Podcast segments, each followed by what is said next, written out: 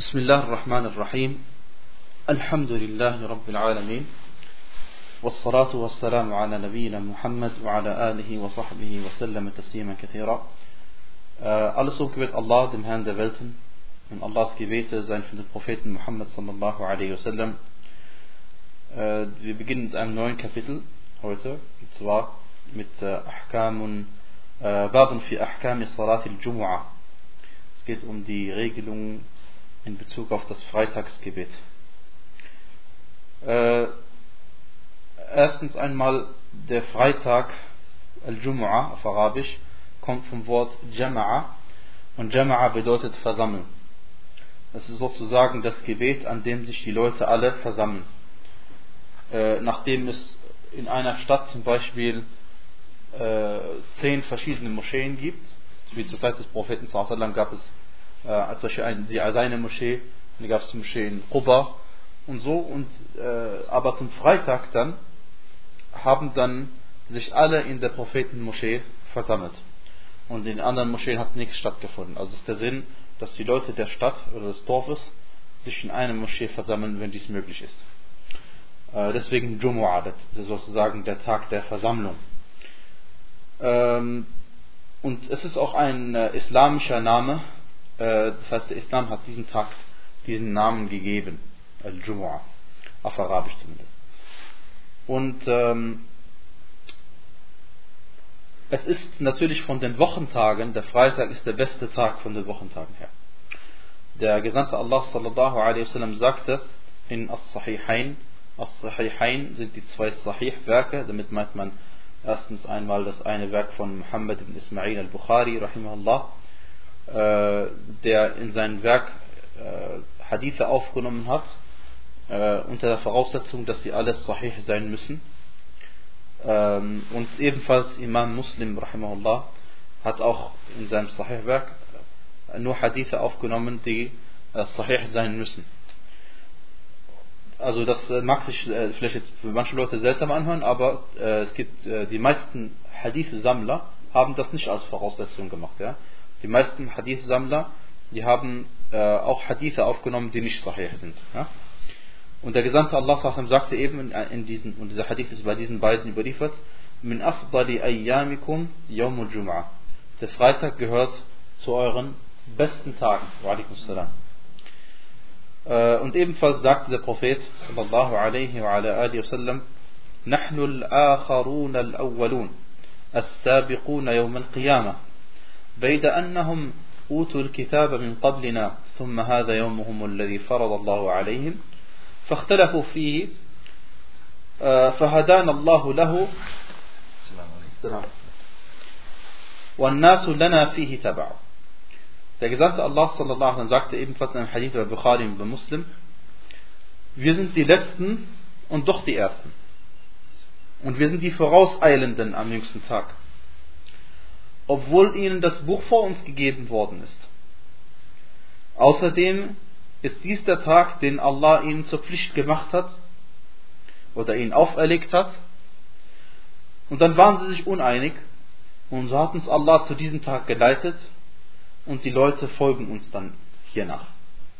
Äh, also wir sind am Freitag, also wie es eine andere Version hat bei Sahih Muslim, أضل الله عن الجمعة من كان قبلنا فكان لليهود يوم السبت وكان للنصارى يوم الأحد فجاء الله بنا فهدانا ليوم الجمعة Der Gesandte Allah sallallahu alaihi wasallam sagte, Allah hat diejenigen vor uns ähm, vom richtigen Weg abgebracht oder ab, es ist, äh, in die Irre geleitet, was den Freitag angeht.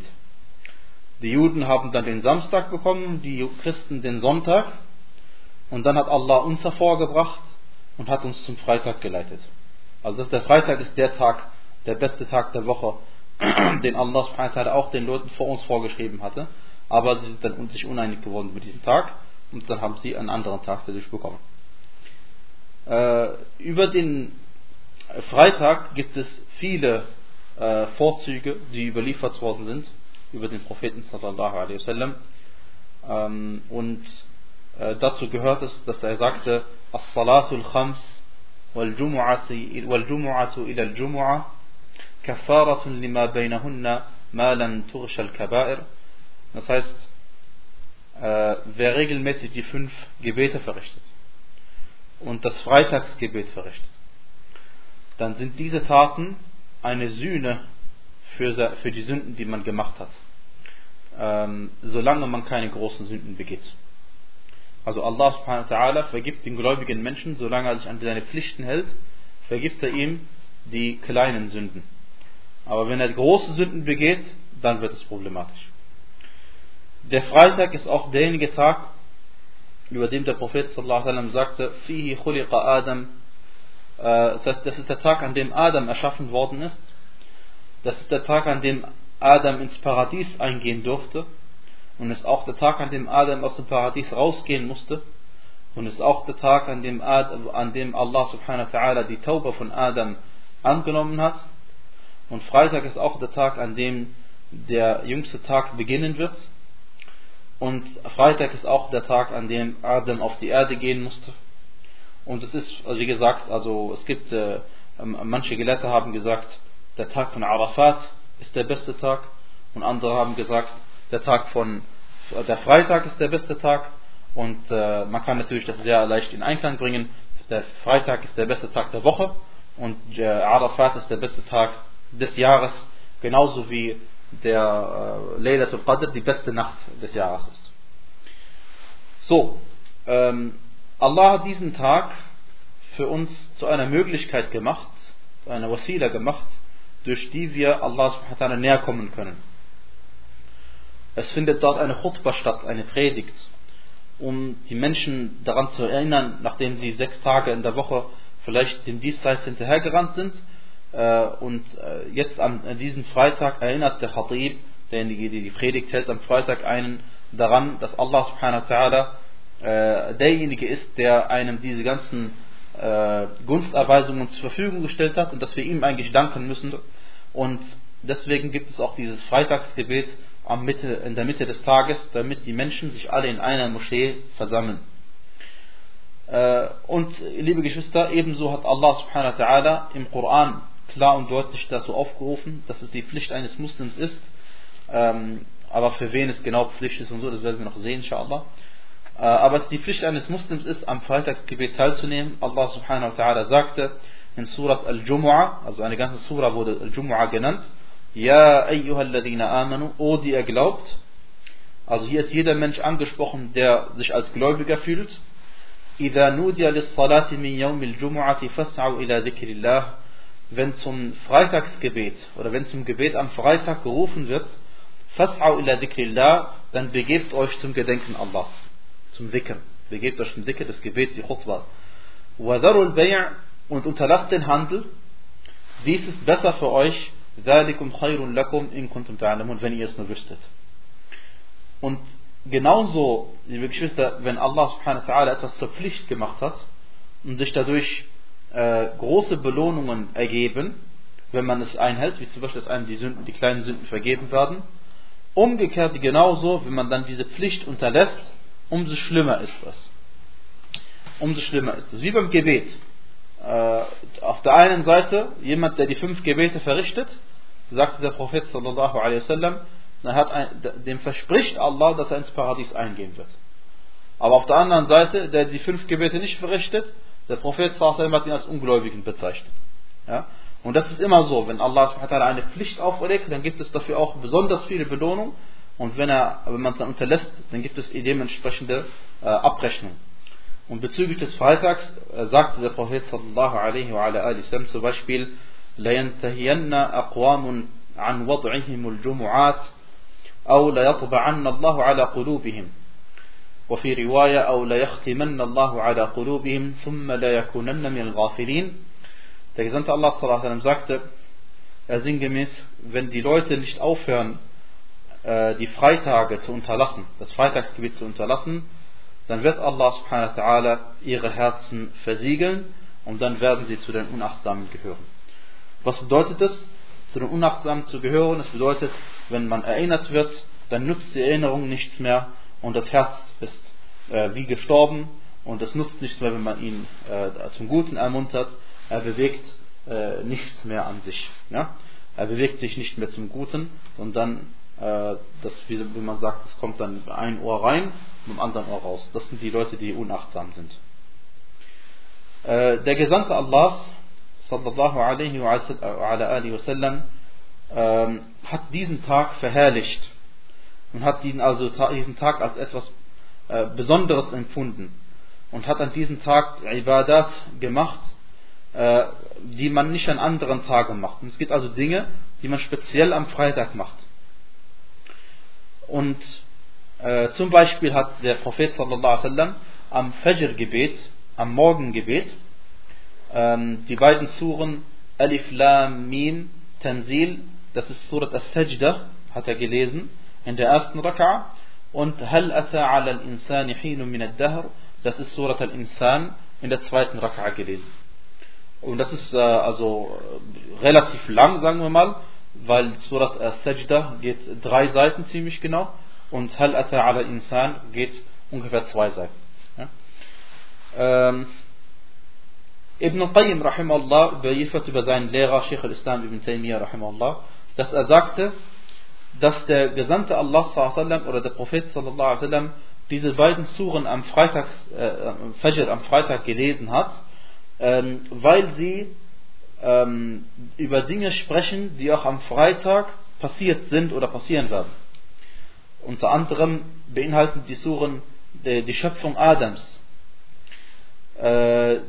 es beinhaltet die, die, die Erwähnung, dass wir äh, eines Tages ähm, auferweckt werden und dass wir versammelt werden. Und all dies ist am Freitag. Ja? Als wollte uns der Prophet sallam, äh, daran erinnern, was an diesem Tag alles an besonderen Sachen äh, geschieht. Ähm, weitere Vorzüglichkeiten. Der Gesandte Allah sallam, sagte: Man irtasara yawm al-Jumu'ah wa ghassal وبكر وابتكر وأنصت كان له بكل خطوة يخطوها أجر سنة صيامها وقيامها Der Gesandte Allah sallallahu alaihi sagte, wenn man am Freitag sich wäscht und ähm, äh, manche sagen, mit dem Waschen ist hier gemeint von der Janabe äh, und sich früh zur Moschee begibt und sich damit den Imam nähert, also nahe zum Imam kommt und ihm zuhört, ihm lauscht, so bekommt er für jeden Schritt, den er tut, die Belohnung, als hätte er ein Jahr lang gefastet und ein Jahr lang nachts gebetet. Ähm, des Weiteren, liebe Geschwister, was zum Freitagsgebet äh, gehört, ist, dass man an Freitag sehr oft den Segensgruß über den Propheten sallallahu alaihi wasallam aussprechen soll. Denn er sagte sallallahu alaihi wasallam, Akthiru salata alayya yawm al-jumu'ah. Das heißt, spricht den Friedensgruß, dieses Gebet für mich am Freitag oft aus. Ja? Dieser Hadith ist bei Ibn Majah und auch anderswo überliefert. Äh, und damit die Leute auch wirklich am Freitagsgebet teilnehmen müssen oder teilnehmen werden, so ist es verboten für jemanden, sobald die Sonne sich geneigt hat, das heißt, sobald die Zuhrzeit eingetroffen ist, zu verreisen. Ja? Es sei denn, man wollte irgendwohin verreisen, wo ebenfalls ein Freitagsgebet stattfindet. Ansonsten, sobald die Sonne sich geneigt hat, gilt es als Verbot und man muss da bleiben, dem Freitagsgebet lauschen. Und vorher darf man verreisen, wenn man natürlich nicht verreist, um dem Jum'a-Gebet aus dem Weg zu gehen. Äh, genauso wie man nicht bei der Hajj am 12. Dhul Hijjah äh, Mina verlassen darf, nur am 13. nicht da zu sein, weil man äh, weiß, dass diese Sunna nicht umsetzen möchte. Des Weiteren gehört äh, zum, äh, zum, zu den besonderen Ereignissen am Freitag das Freitagsgebet selbst. Und dieses Freitagsgebet selbst gehört zu den Pflichten des Muslims, auf die der Gesetzgeber fast, also, also auf die der Gesetzgeber sehr viel Wert legt. Deswegen, wenn man dieses Gebet unterlässt, ohne einen rechtmäßigen Grund, dann wird Allah subhanahu wa ta'ala einem das Herz versiegeln. Und ähm, des Weiteren, was auch zu den, äh, zu den Besonderheiten am Freitag gehört, ist, dass man, wie wir gerade eben äh, hingedeutet haben, Russel macht und sich reinigt. Der Gesandte Allah sallallahu alaihi wasallam sagte, Man tawadda'a yawm al-jumu'a fabiha wa ni'mat. ومن اغتسل فالغسل أفضل Der Gesandte Allah sallallahu alaihi wasallam sagte, wer am Freitag Wudu macht, sich fürs Gebet Wudu macht, ja, äh, das ist gut und wunderbar. Aber wer Russel macht, so ist Russel besser. Ja. Und dieser Hadith äh, beweist was? Der beweist, dass, dass äh, Russel eine Sunna ist am Freitag und dass es eben keine Pflicht ist. Und dieses, dieser Russel ist, äh, gilt für jeden, der am Freitagsgebet teilnehmen möchte. Egal, ob es ein Mann ist oder eine Frau ist. Ähm, und was auch, also diese Sunna ist eine Sunna Muakkada, sogar dass manche Gelehrte gesagt haben, dass eine Pflicht ist. Aufgrund von anderen Überlieferungen. Ähm, und natürlich, der, der Sinn dieses, äh, dieses, dieses Russels ist unter anderem auf jeden Fall, dass man sauber ist und dass man keine Gerüche an sich hat, die den äh, Nebenstehenden, äh, wie heißt es, irgendwie aus der Konzentration bringen könnten. Denn ihr wisst ja, dass sogar wenn man äh, Zwiebel gegessen hat und man äh, diesen Zwiebelgeruch von sich gibt oder Knoblauch oder Schnittlauch, dann darf man ja auch nicht in die Moschee kommen. Und äh, e-, ebenso, wie gesagt, äh, deswegen soll man auch rein sein und sauber sein. Und nicht nur das, sondern sich parfümieren, sogar für das Freitagsgebet. Und das gilt natürlich nur für den Mann und nicht für die Frau, denn für die Frau ist es verboten, dass sie das Haus verlässt, indem sie, wenn sie parfümiert ist, sodass eben andere Leute sie riechen können. Äh, zu den Eigenschaften des Freitags gehört, dass man am Freitag sich beeilen soll zum Freitagsgebet und möglichst früh kommen soll. So früh man kann. Äh, wenn man ankommt, äh, dann je früher man ankommt, desto größer ist die Belohnung. Die, weil der Gesandte Allah wasallam sagte, dass man, wenn man zur ersten Stunde kommt, also er hat die Zeit vor dem Jumu'ah bis zu Salat al-Jumu'ah in fünf Teile geteilt. Und nach der Mehrheit der Gelehrten beginnt, die, äh, beginnt diese fünf Teile wann? Sobald die Sonne aufgegangen ist. Also teilst du die Zeit zwischen Sonnenaufgang und bis der Khatib den Minbar besteigt in fünf Teile ein. Und darüber sagte der Prophet sallallahu alaihi wasallam folgendes, dass wenn man zur ersten Stunde kommt, dann ist es so, als hätte man ein Kamel geopfert. Und jeder von uns weiß, wie groß ein Kamel ist. Und äh, ich denke, dass die meisten von uns, wenn überhaupt, die meisten auf jeden Fall, wenn überhaupt äh, sie mal was geopfert haben für Allah, was ein Schaf maximal. Ja? Und dann vielleicht noch so acht Monate, also jung, ne? Gut, je jünger, das schmeckt auch besser, muss man sagen. Aber trotzdem, äh, eine Kuh ist schon was anderes. Und ein Kamel, liebe Geschwister, ist eben das teuerste von allen. Ja? Also ein Kamel kostet also viel mehr als ein Schaf. Ähm, das heißt, wenn du zum ersten Stunde kommst, Allah schreibt dir die Belohnung, als hättest du ein Kamel geopfert für ihn. Und dieses Fleisch wurde verteilt den Muslimen und die Armen, die hätten davon profitiert. Und das ist eine Sache, die, äh, die kann sich normalerweise niemand von uns einmal die Woche einfach so leisten. Ja. Aber die Belohnung dafür kriegt man, Alhamdulillah. Ähm, wenn man zur zweiten Stunde kommt, ist es so, als hätte man eine Kuh geopfert.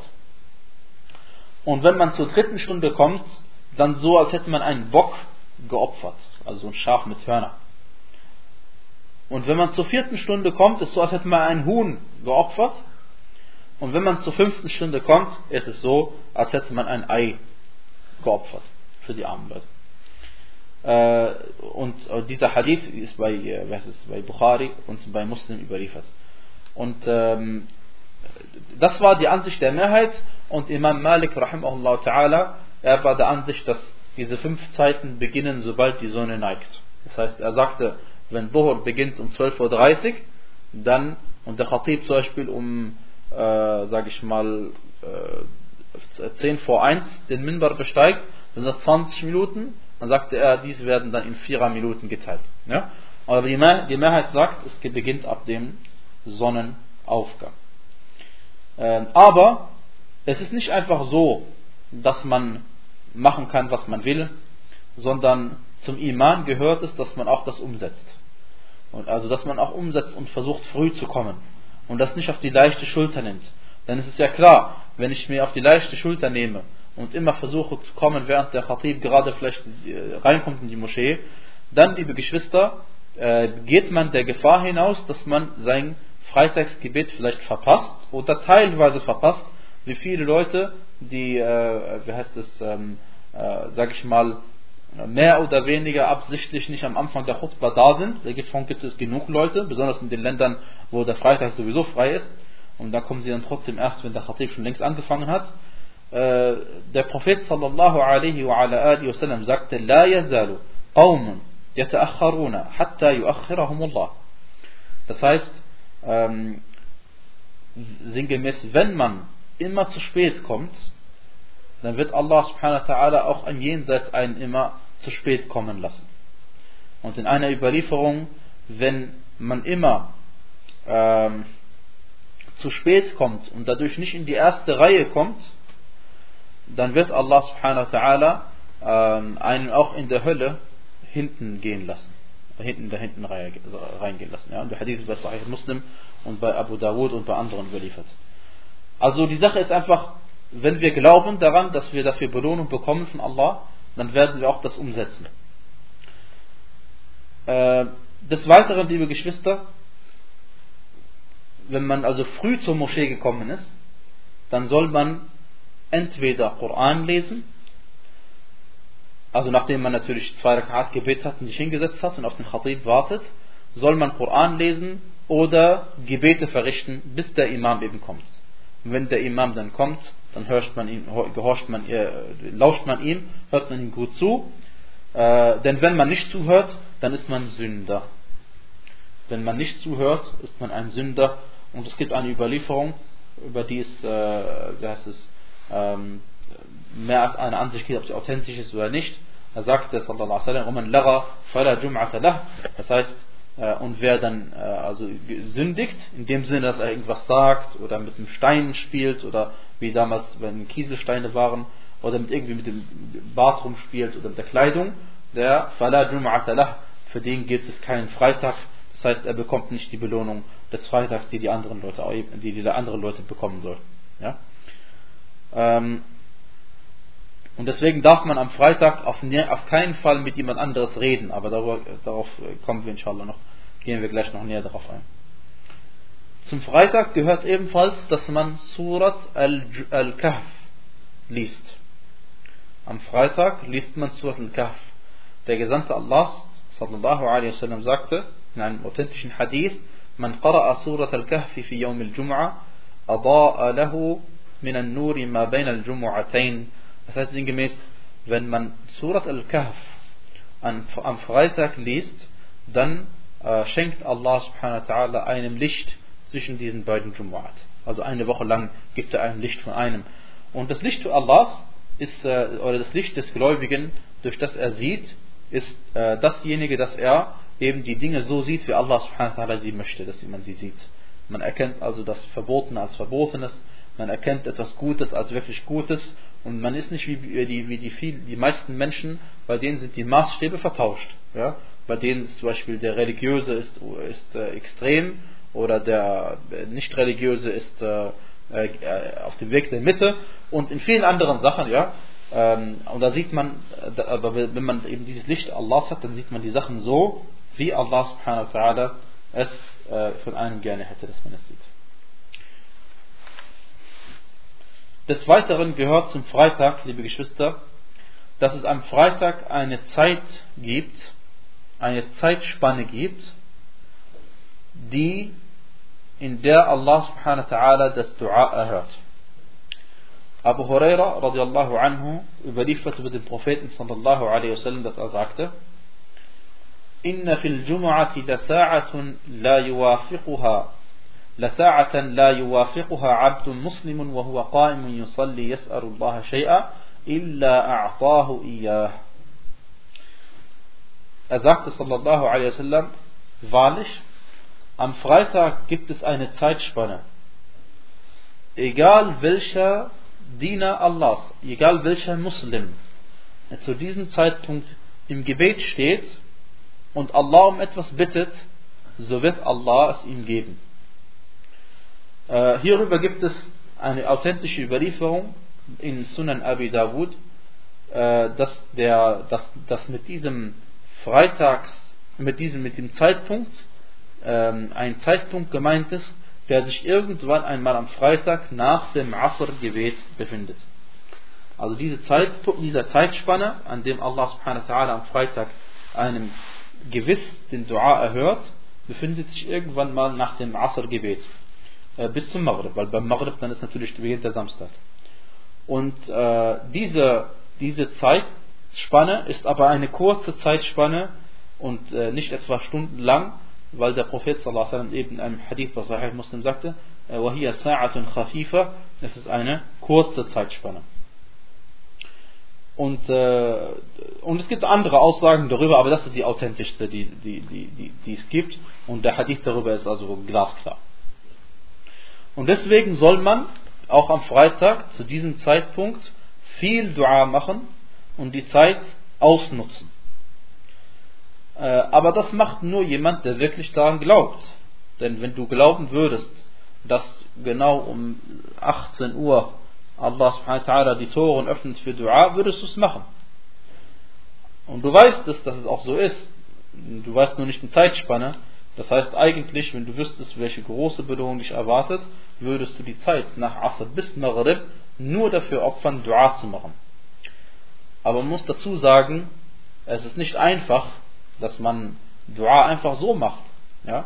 Äh, genauso wie es nicht einfach ist, plötzlich einmal im Jahr in der 27. Nacht von Ramadan plötzlich die ganze Nacht zu beten. Ja? Das ist eine Sache der rechtschaffenden Leute, sind daran gewöhnt und deswegen fällt es ihnen auch einfach.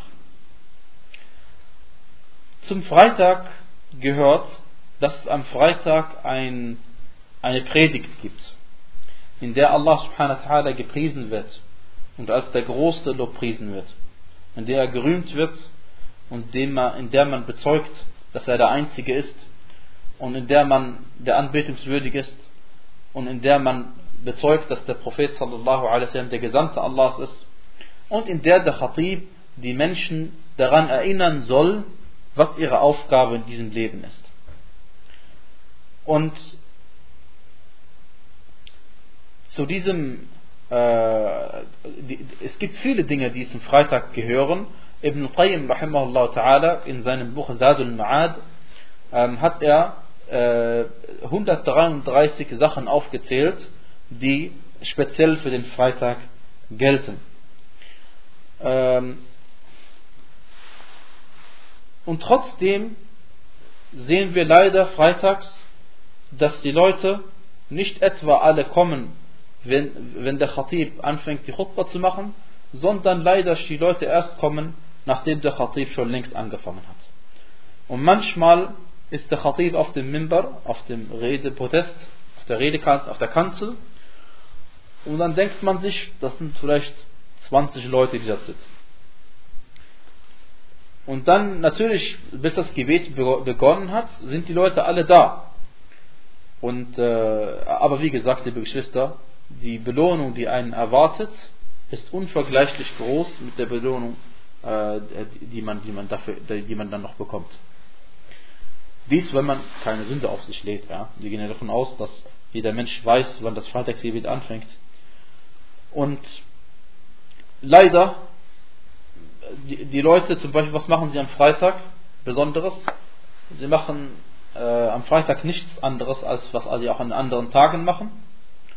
Und wenn sie frei haben, wie in manchen Ländern, nutzen sie es aus, um lange zu schlafen und um äh, ihre Faulheit auszuleben anstatt dass sie äh, diesen Tag ausnutzen, um Koran zu lesen,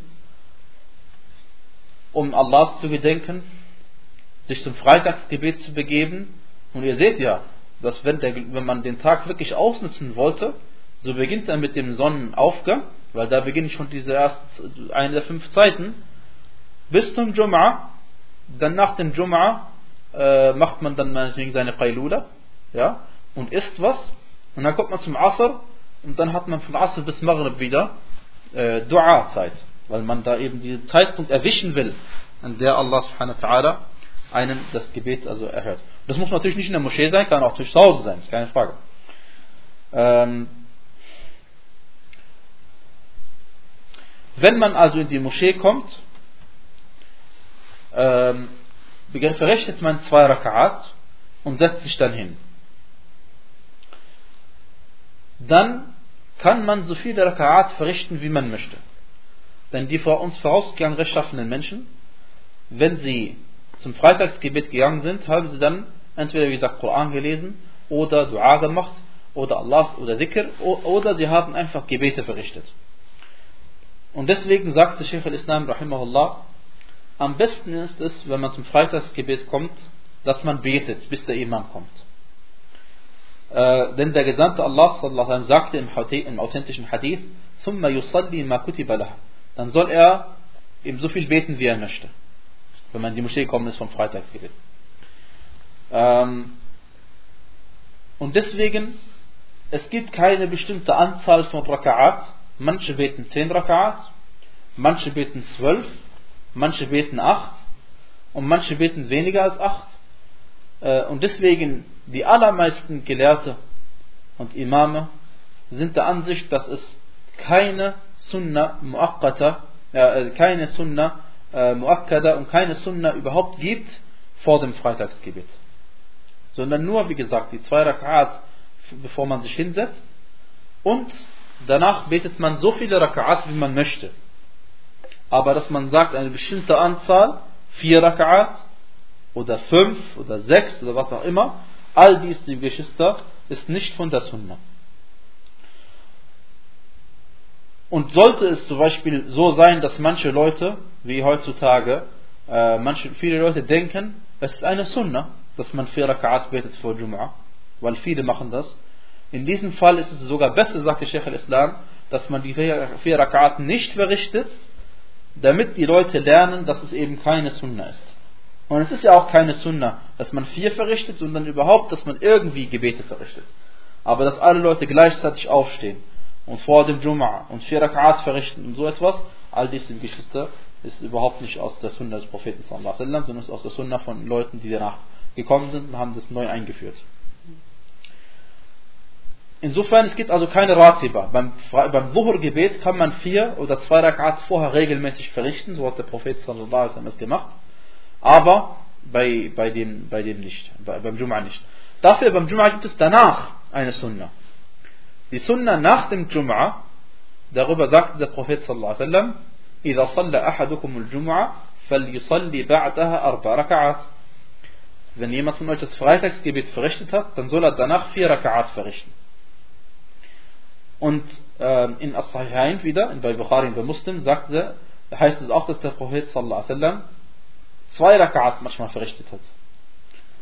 Und ähm, manche Gelehrte fügen diese beiden Hadith zusammen und sagen, wenn du vier Raka'at verrichten möchtest, oder die vier Raka'at verrichtest du, wenn du in der Moschee betest. Und wenn du zu Hause betest, dann betest du nur zwei Raka'at. Und über Ibn Umar radiallahu anhu ist überliefert, dass der Prophet sallallahu alaihi wasallam äh, sogar sechs Raka'at auf einmal verrichtet hat nach dem Jum'a-Gebet. Also zwei und dann vier.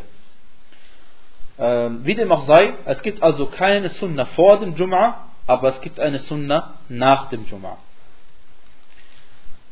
Des Weiteren, liebe Geschwister, wer zum Freitagsgebet kommt und sich an einen Platz hingesetzt hat, so gehört dieser Platz ihm. Wenn er also kurz weggeht und sein Wudu erneuern muss zum Beispiel, weil er zum Beispiel schon nach Fajr da war und nicht weggegangen ist, oder auch irgendetwas, dann gehört dieser Platz ihm. Und wenn jemand dann kommt und sich hinsetzt, hat er das Recht, ihm zu sagen, tut mir leid, ich war zuerst hier, ich bin nur gerade weggegangen, ich möchte mich wieder hier hinsetzen und da muss man ihm diesen Platz gewähren. Umgekehrt, was manche Leute machen, darf man überhaupt nicht machen.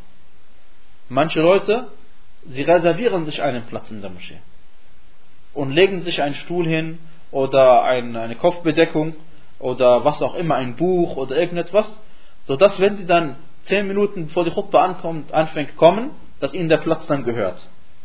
Weil sie unbedingt in der ersten Reihe sein wollen. Und dadurch verbieten sie jemandem anderes, der früher da ist, diesen Platz einzunehmen. Und diese Sache also ist äh, absolut äh, nicht erlaubt. Und ähm, manche Gelehrte sagen sogar, dass dieses Gebet dieser Person ungültig ist, weil sie sich einen Platz erobert hat, der ihr nicht zusteht. Ja? Und äh, es gibt nämlich diese bekannte Meinung verschiedenen Gelehrten, wenn du an einem Platz betest, der dir nicht gehört, also auf, auf einem Platz betest, zu Unrecht, ja, wie ein, zum Beispiel ein Grundstück, das du geklaut hast von jemandem, ob dein Gebet dann dort gültig ist oder nicht, ja, gibt es einige Gelehrte, die der Ansicht sind, dass dieses Gebet dann ungültig ist. Dann gehört zu den weiteren Regelungen äh, am Freitagsgebet, dass wenn man zum Freitagsgebet kommt, während der Imam die Khutbah hält, was er nicht sein soll, weil man normalerweise schon vorher da sein soll, äh, weil ihr wisst ja, sobald der Khatib den Mimbar besteigt, dann schließen die Engel ihre Bücher und dann wird nicht mehr aufgeschrieben, wer wann gekommen ist und dann bekommt man eben nicht mehr diese, äh, eine von diesen fünf Belohnungen, die wir vorhin gesagt, äh, erwähnt haben. Aber sollte es eben passieren, dass man in die Moschee kommt, während der Khatib gerade äh, seine Khutbah hält, äh, dann betet man zwei Raka'at und fasst sich kurz und dann setzt man sich hin, äh, denn der Prophet sallallahu alaihi wasallam hat einmal eine Khutbah gehalten und dann hat sich jemand, ist jemand in die Moschee gekommen, hat sich direkt hingesetzt und dann hat der Prophet sallallahu alaihi wasallam ihn erst gefragt, hat zu ihm gesagt, hast du denn schon zwei Raka'at gebetet? Dann sagte er nein, dann sagte er, dann steh auf und bete zwei Raka'at. Und dann sagte er zu den Leuten, إذا جاء أحدكم يوم الجمعة فقد وقد خرج الإمام فليصلي ركعتين. Wenn jemand von euch zum Freitagsgebet kommt oder am, Freitags, äh, am Freitag kommt und der Imam schon äh, äh, gekommen ist, also schon seine Khutbah äh, hält, dann soll er zwei Raka'at verrichten. Dieser Hadith bei Bukhari und bei Muslim. Und bei Muslim heißt es zusätzlich, wal yatajawaz fihima, und er soll sich kurz fassen. Klar, weil diese zwei Raka'at muss man verrichten, bevor man sich hinsetzt, aber die, man soll sich kurz fassen, weil ähm, dann hat man seine Pflicht ja schon erfüllt. Man ist eigentlich gekommen, um die Khutbah, um die Khutbah zuzuhören. Äh, es sei denn natürlich, der, äh, das Gebet beginnt schon, dann darf man auf keinen Fall zwei Raka'at beten. Manche Leute, das machen sie aus absoluter Unwissenheit, äh, Jabir, kannst du das Licht anmachen? Äh, manche Leute, das machen sie aus absoluter Unwissenheit. Sie, ähm, sie, äh, wie heißt das? Sie kommen in die Moschee und das Gebet läuft schon, ja, das Fardgebet wird schon verrichtet und dann setzen sie sich irgendwo hinten hin und beten erst noch zwei Rak'at Sunnah oder sowas. Beim Fajr oder anders, ja. Das ist absolut falsch. Und dieses Gebet ist absolut ungültig. Er hat gar nichts von seinem Gebet. Weil der Prophet hat genau dieses Gebet verboten, dass man ein, ein Sunnah-Gebet verrichtet, während die anderen schon fortbeten. Was macht denn das für einen Sinn? Dass du die Pflicht weglässt und machst etwas Freiwilliges. Ja? Also da wirst du eher noch dafür bestraft, als dass du irgendwas was dafür bekommst. Ja? Und das Gebet ist ungültig. Also wer ein Gebet verrichtet, ein freiwilliges Gebet, obwohl die anderen schon fortbeten, ja, und er muss eigentlich auch fortbeten, dann ist dieses Gebet ungültig. Wie dem auch sei, ähm, und hier sehen wir auch, dass die richtigere Ansicht ist, dass man eben erst zwei Rakat beten muss, auch wenn der Khatib schon die Khutbah hält. Ja? Und manche Leute sagen, ja, aber das, die Khutbah zuhören ist Wajib und äh, das zwei Rakat ist Sunnah. Äh, das ist, spielt gar keine Rolle. Diese Diskussion spielt überhaupt gar keine Rolle, denn wenn der Prophet sallallahu alaihi wasallam das gesagt hat, dann gilt das und fertig. Da brauchen wir nicht darüber diskutieren, was Pflicht ist und was nicht Pflicht ist. Und davon abgesehen, dass manche Gelehrte ja gerade durch diesen Hadith abgeleitet haben, dass das zwei Rak'at verrichten, bevor man sich hinsetzt, eine, eine Pflicht ist. Ja? Davon abgesehen. Aber wie gesagt, spielt keine Rolle, weil der Prophet hat in der Person gesagt, er soll aufstehen, zwei Rak'at verrichten, dann sich erst hinsetzen. Ähm, dann gehört es zum Freitagsgebet, äh, zum, äh, zum Freitagsgebet und zur Chutbah, dass man auf keinen Fall reden darf. Man darf auf keinen Fall reden. Man darf nicht Salamu alaikum sagen, nicht Wa alaikum salam sagen. Man darf, äh, weiß niemandem sagen, sei ruhig oder äh, weiß nicht was telefonieren oder sonst irgendwas Man darf mit niemandem reden.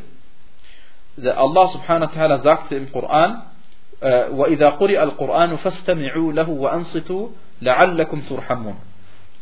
Wenn der Koran vorgelesen wird, dann hört ihn zu und horcht und, und seid ruhig, auf dass ihr Erbarmen finden möget.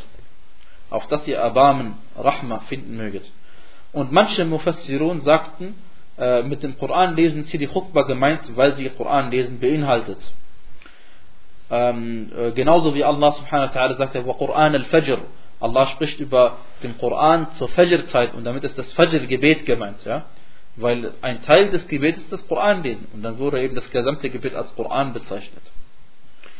Äh, wie dem auch sei, aber richtiger ist, Wallahu a'lam, dass dieser Vers herabgesandt worden ist, weil am Anfang war es so, dass die Leute während dem Gebet geredet haben und äh, es war noch keine Pflicht, dass man eben immer zuhört. Und haben sich teilweise unterhalten. Und darauf hat Allah subhanahu eben diesen Vers herabgesandt, dass man eben, wenn der Koran gelesen wird, im Gebet oder bei der Khutbah oder sonst wo, soll man zuhören, ja, soll man zuhören, auf dass man Erbarmen finden möge von Allah subhanahu ähm,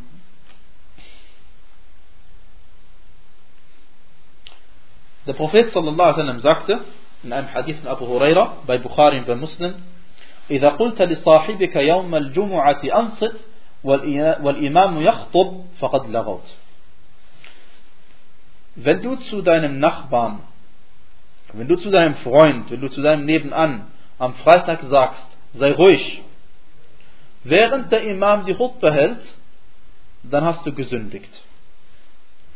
Dann hast du gesündigt. Faqad lagaut, Allahu bedeutet entweder unnützes Gerede oder auch Sünde. Oder auch Sünde. Du eine Sünde verrichtet. In einer anderen Überlieferung, über der es, wer es, wer es mehr als eine Ansicht gibt, wie ich vorhin gesagt habe, bedeutet es, und wer Laru macht, das heißt, wer sündigt, oder wer etwas Unnützes von sich gibt, äh, für den ist die Freitagsbelohnung also flöten gegangen. Ja? Also bekommt keine Belohnung mehr oder keine vollständige Belohnung nach einer anderen Ansicht. Ähm, und genauso derjenige, der kein Arabisch spricht, darf, oder genauso derjenige, der taubstumm ist, äh, oder besser gesagt jetzt nicht taubstumm, sondern der, der es äh, nicht hören kann, äh, darf nichts sprechen äh, während der Khutbah. Ähm, und, und wenn er weit weg ist von der Khutbah, ist es auch besser für ihn, wenn er ruhig ist ähm, und dies als Gottes Anbetung sieht, dass er eben extra für Allah subhanahu ruhig ist auch wenn niemand ihn hören könnte deswegen. Aber manche Leute, leider, wenn der Khatib die Khutbah hält, befinden sie sich zum Beispiel bei der Tür draußen und reden weiter und die Leute innen drin hören diese Geräusche von draußen. Und das ist natürlich eine Katastrophe, weil der Sinn des Ganzen ist ja, dass man nicht gestört wird. Dass der Khatib nicht gestört wird, während er äh, seine Khutbah hält. Ja? Ähm, aber der Khatib darf sehr wohl jemanden ansprechen. Wenn der Khatib dich anspricht, darfst du auch antworten. Denn der Prophet sallallahu wasallam hat auch mit jemandem einmal gesprochen. Äh, einmal kam jemand in die Moschee hinein und hat zum Propheten, also äh, erstmal diese, diese Hadith, die wir erwähnt haben. Der Mann äh, hat sich hingesetzt und dann hat der Prophet seine Chutbah unterbrochen und ihn gefragt, hast du schon zwei Rakat gebetet? Und der Mann sagte nein. Und insofern haben sie miteinander gesprochen und dies ist eine legitime Sache. Und der Mann hat das nichts Falsches gemacht. Im Gegenteil, muss er dem Khatib antworten, wenn er dir spricht. Oder genauso, wenn es eine Notwendigkeit gibt, wie einmal kam jemand rein und hat zum Propheten sallallahu gesagt, dass eben äh, sie dringend, dass er dringend für sie Dua machen soll, dass es regnet. Ja? Und das war auch während der Khutbah. Und dann hat der Prophet sallallahu für ihn äh, oder für die Muslime Dua gemacht. Und dann hat der Prophet sallallahu alaihi Dua gemacht und noch bevor er den Minbar verlassen hat, noch bevor er von der Redekanzel äh, hinuntergestiegen ist, ähm, kam schon, oder ist schon Regenwasser von seinem Bart runtergetropft. Also so schnell hat Allah subhanahu wa ta'ala sein Gebet erhört. Und dies gehört natürlich zu den Wundern, zu den Mu'jizat des Propheten sallallahu alaihi wasallam, die seine, äh, die seine Entsendung beweisen, die sein Prophetentum beweisen. Liebe Geschwister, also auch wenn jemand reinkommt falscherweise und sagt Assalamu alaikum, dürfen wir nicht antworten und sagen Wa alaikum assalam. Beim Freitags äh, ja. Ähm, und auch wenn jemand im Gebet oder während der Khutbah äh, niest und dann sagt er Alhamdulillah und dann musst du normalerweise sagen Yarhamukallah, auch dies machst du nicht und darfst du nicht tun, denn während der Khutbah ist Schweigen angesagt und niemand darf sprechen. sondern das Maximal, was man tun dürfte, ist jemandem ein Zeichen geben. Ja? Sei ruhig oder ähnliches. Aber reden darf man auf keinen Fall oder ein Geräusch machen oder ähnliches. Äh, gut, dann äh, schlage ich vor, dass wir zwei Minuten Pause machen und dann machen wir weiter inshallah. Barakallah fikum. طيب بسم الله الحمد لله والصلاة والسلام على خير خلق الله So, wir haben jetzt darüber gesprochen, dass man während äh, der Khutbah äh, nicht reden darf. Genauso wie man während des Gebetes nicht reden darf. Und deswegen sagen manche Leute, äh, die zwei Raka'at, die man normalerweise beim Zuhur mehr betet, bitte vier normalerweise, ja, sind, äh, stattdessen macht, hört man der Khutbah zu. Okay? Aber das Problem ist, manche Leute verstehen das falsch. Manche Leute denken dann, wenn sie der Khutbah nicht dabei waren, dann müssen sie vier Raka'at beten oder sowas, ja. Das äh, auf keinen Fall, das stimmt nicht. Sondern wer, wer wenn, wenn, wenn man das Freitagsgebet, wenn man nur eine Raka'a mitgekriegt hat vom Freitagsgebet, dann muss man auch nur eine Raka'a hinzufügen. Okay? Aber wenn man vom Freitagsgebet keine Raka'a mitgekriegt hat, ja, dann muss man natürlich vier Raka'a beten. Aber darüber reden wir inshallah noch. Ja. Wie dem auch sei, du darfst auch nicht, wenn jetzt zum Beispiel Spenden gesammelt werden, während der Khutbah, äh, dass man zu diesem Zeitpunkt spendet. Weil all dies lenkt ab von der Khutbah. Und das ist auch nicht Sinn der Khutbah, dass man während der Khutbah Geld sammelt. Kann man auch hinterher machen. Äh, und all, wie gesagt, all dies, weil es Dinge sind, die von, von der Khutbah abhalten. Khutbah ist die Predigt, die Freitagspredigt hier gemeint. Ähm, wenn der Prediger den Propheten sallallahu alaihi wasallam erwähnt, den Namen erwähnt, dann darf man den Segensgruß über den Propheten sallallahu alaihi wasallam sprechen. Das heißt, man darf dann sagen sallallahu ala Muhammad oder sallallahu alaihi wasallam oder Allahumma salli ala Muhammad oder irgendetwas, irgendeine Form dieser die Gebetsform. Aber man sagt es eben nicht laut, denn dadurch würde man die anderen wiederum stören. Ja? Und äh, äh, manche Gelehrte sind sogar der Ansicht, dass man auch dieses sallallahu alaihi wasallam nicht sagen darf, während der Khatib die Khutbah hält. Und sie begründen es damit, dass der, ähm, äh, dass der Prophet sallallahu alaihi gesagt hat, äh, dass man nicht einmal jemandem anderes sagen darf, sei ruhig. Ja? Das angenommen während der Freitagsgebet, jemand macht Unruhe. Und du sagst zu ihm, sei ruhig, dann ist es eigentlich eine gute Sache, die du tust. Weil dadurch wird er ruhig und dadurch profitieren alle davon. Nicht einmal das darfst du tun, das ist eine gute Tat. Ja? Äh, das ist eine gute Tat, durch das du etwas Schlechtes vermeidest. Ja? Ein Munkar vermeidest. Ähm, und auch dies ist verboten. Haben, dann haben diese Gelehrte gesagt, wenn das sogar verboten ist, dann darfst du auch erst recht nicht etwas tun, wodurch nicht etwas Schlechtes vermieden wird. Wie du eben, wenn du zum Beispiel sagst, Allahumma salli ala Muhammad, ja. Aber richtiger ist, Wallahu a'lam, dass man das darf und dass, die, die, äh, dass mit diesen Verboten nicht gemeint ist, dass, jeglich, dass, dass äh, jede Form von Gerede, sondern eben nur die Form von Gerede, die von der Khutbah ablenkt. Und deswegen hat der Prophet dann auch mit dieser einen Person gesprochen, sie hat geantwortet und deswegen hat auch, äh, wie heißt es, ähm, der eine um Regen gebeten, beim Propheten also hat ihm gebeten, dass er um Regen bittet.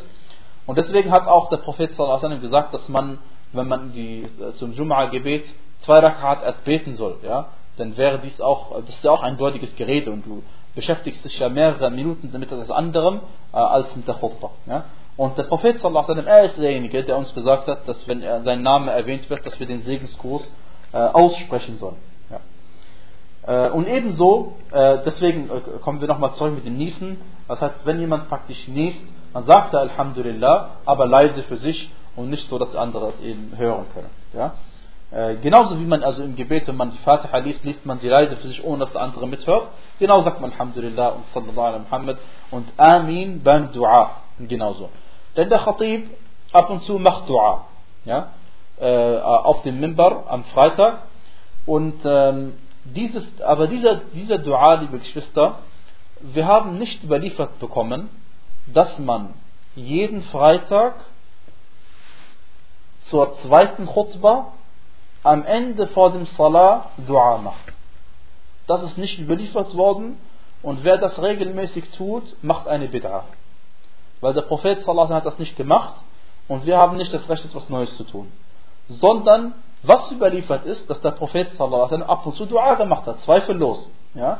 Äh, und zwar, das sehen wir in dem folgenden Hadith, und zwar, dass Bishr ibn Marwan رفع يديه يوم الجمعة على المنبر فسبه عمار ابن رويبة الثقفي رحمه رضي الله عنه وقال ما زاد رسول الله صلى الله عليه وسلم على هذا وأشار بأصبعه, بأصبعه السبابة Und zwar Bishr ibn Marwan, rahimahullah, hat an einem Freitag einmal eine Chutbah gehalten und dann stand er auf dem Mimbar und hat dabei seine Hände gehoben und hat also so Dua gemacht und dann war da äh, Ammar ibn Ruwayba radiallahu anhu dabei und hat angefangen ihn zu beleidigen und ihm gesagt und hat zu ihm gesagt, der Gesandte Allah sallallahu alaihi hat nicht mehr gemacht, als dass er seinen Zeigefinger gehoben hat beim Dua.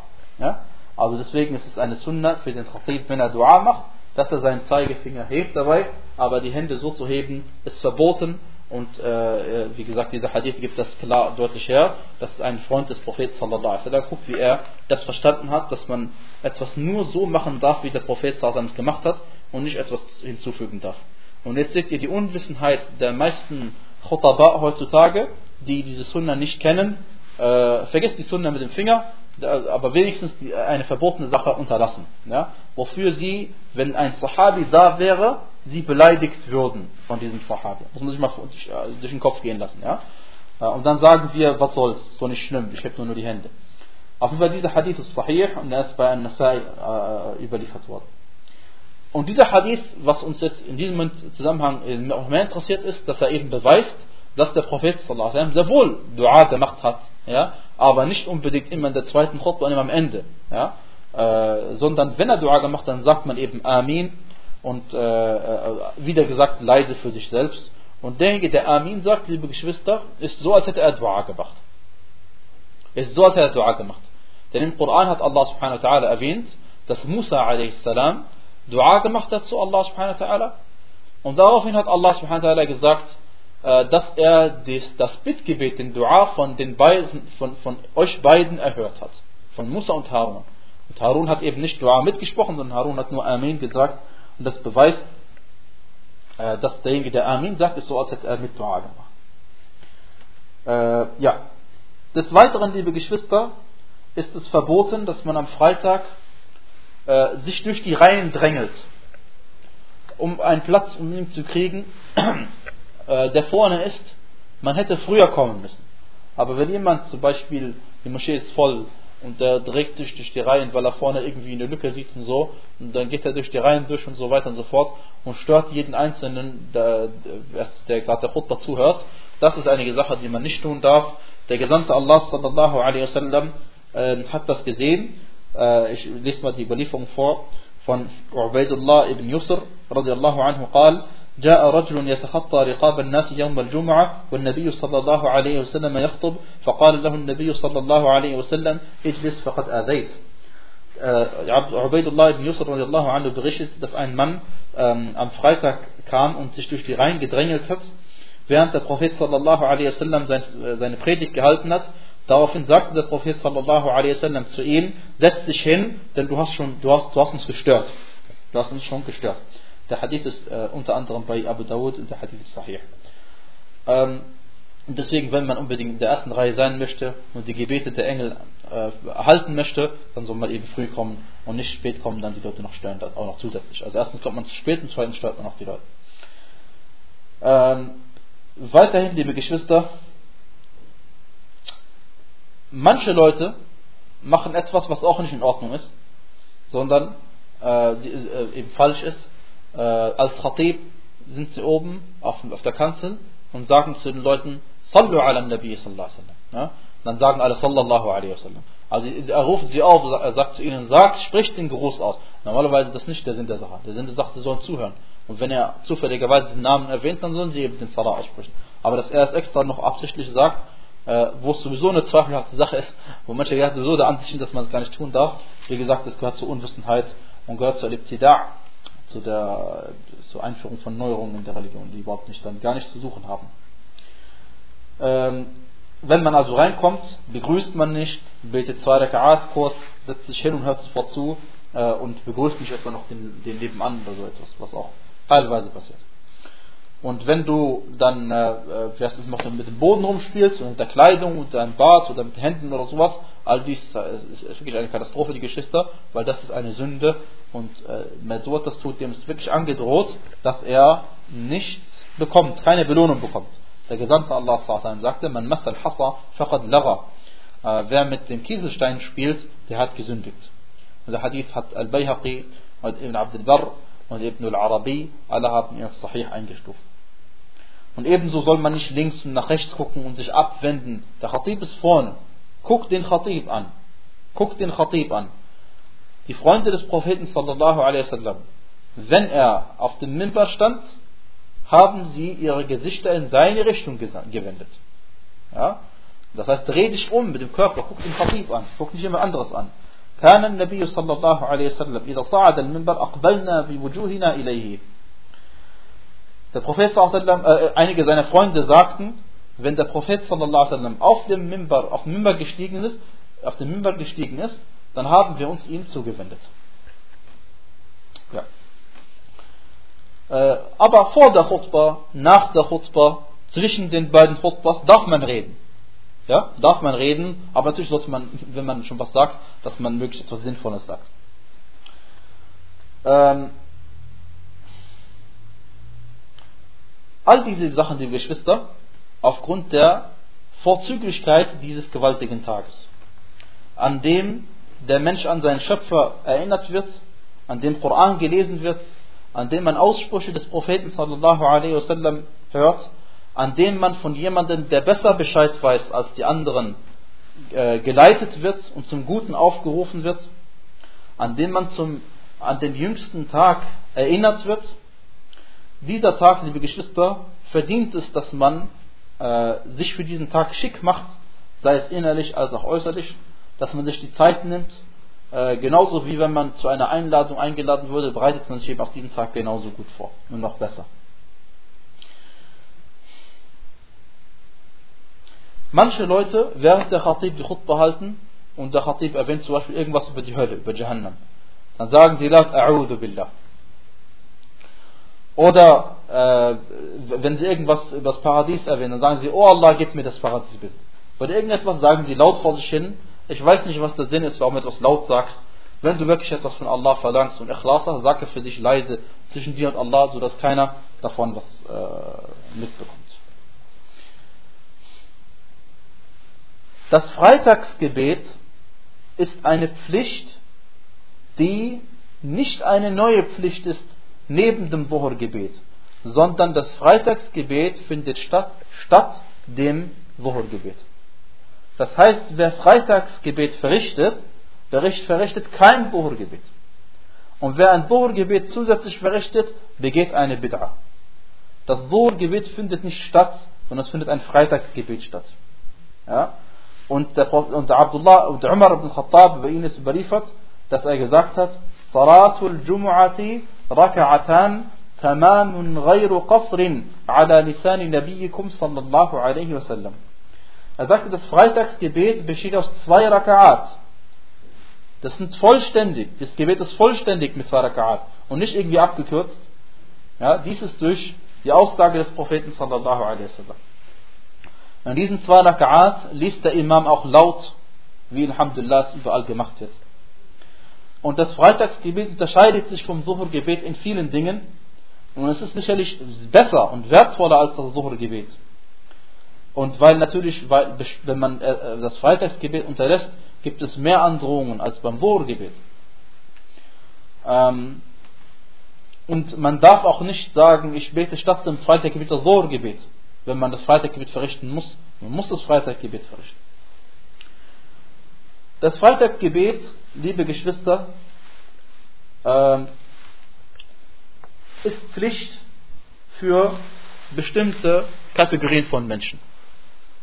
Und zwar aber nicht für alle, sondern allgemein für jeden Muslim ähm, bis auf folgende. Der Prophet sallallahu alaihi wasallam sagte im Hadith: Al-Jum'atu haqqun wajibun ala kulli muslimin fi jama'a illa arba'a abdun mamluk.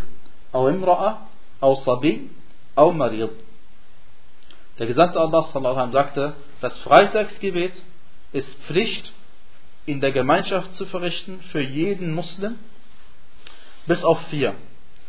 Ein Sklave, eine Frau, ein Kleinkind und jemand, der krank ist. Und darauf aufbauend haben die Gelehrten natürlich noch andere Gruppen erwähnt, die äh, heißt es, äh, eine Entschuldigung haben, wie zum Beispiel ein Wächter oder ein Arzt, der aufgrund Notwendigkeit jetzt nicht weggehen kann.